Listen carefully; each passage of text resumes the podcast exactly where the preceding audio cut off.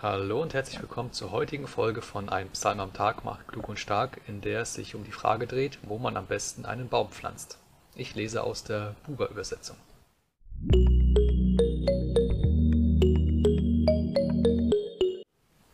Psalm 1 O Glück des Mannes, der nicht ging im Rat der Frevler, den Weg der Sünder nicht beschritt, am Sitz der Dreisten nicht saß, sondern Lust hat an seiner Weisung, über seiner Weisung murmelt tages und nachts.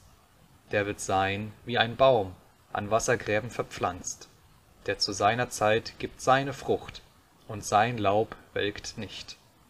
Was alles er tut, es gelingt. Nicht so sind die Frevler, sondern wie Spreu, die ein Wind verweht. Darum bestehen Frevler nicht im Gericht, Sünder in der Gemeinde der Bewährten denn er kennt den Weg der Bewährten, aber der Weg der Frevler verliert sich. Im Eröffnungspsalm des Psalters wird gleich klargestellt, wie die Lager verteilt sind. Auf der einen Seite, da sind die Frevler und die Dreisten, die einfach nur so daherreden, also diejenigen, die von Gott nichts wissen wollen und ähm, ihm und seinen Anhängern einfach nur spotten. Denen gegenüber stehen die Bewährten, die über Gottes Weisung Tag und Nacht murmeln. Das ist eine komische Formulierung, oder?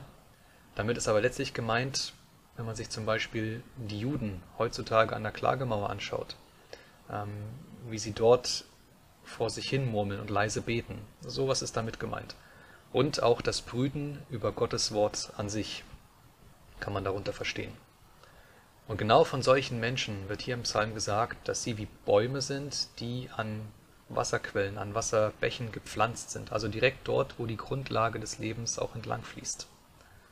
Wenn du dich also mit deinen Wurzeln immer mehr zu diesem Wasser hin ausstreckst, immer mehr zu Jesus und seinen Worten, dann wirst du auch entsprechende Früchte tragen, weil du davon belebt wirst, weil du davon deine Kraft beziehst und auch, weil du dadurch ergrünen wirst, wie es im Psalm heißt. Ähm, die Blätter werden nicht welken, also es wird hier quasi ein immergrüner Baum geschaffen.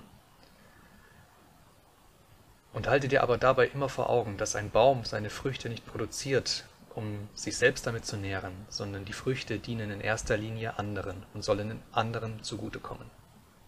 In der nächsten Folge blicken wir in die erleuchteten Augen von David. Bis dahin, mach's gut, wir sehen uns. Ciao.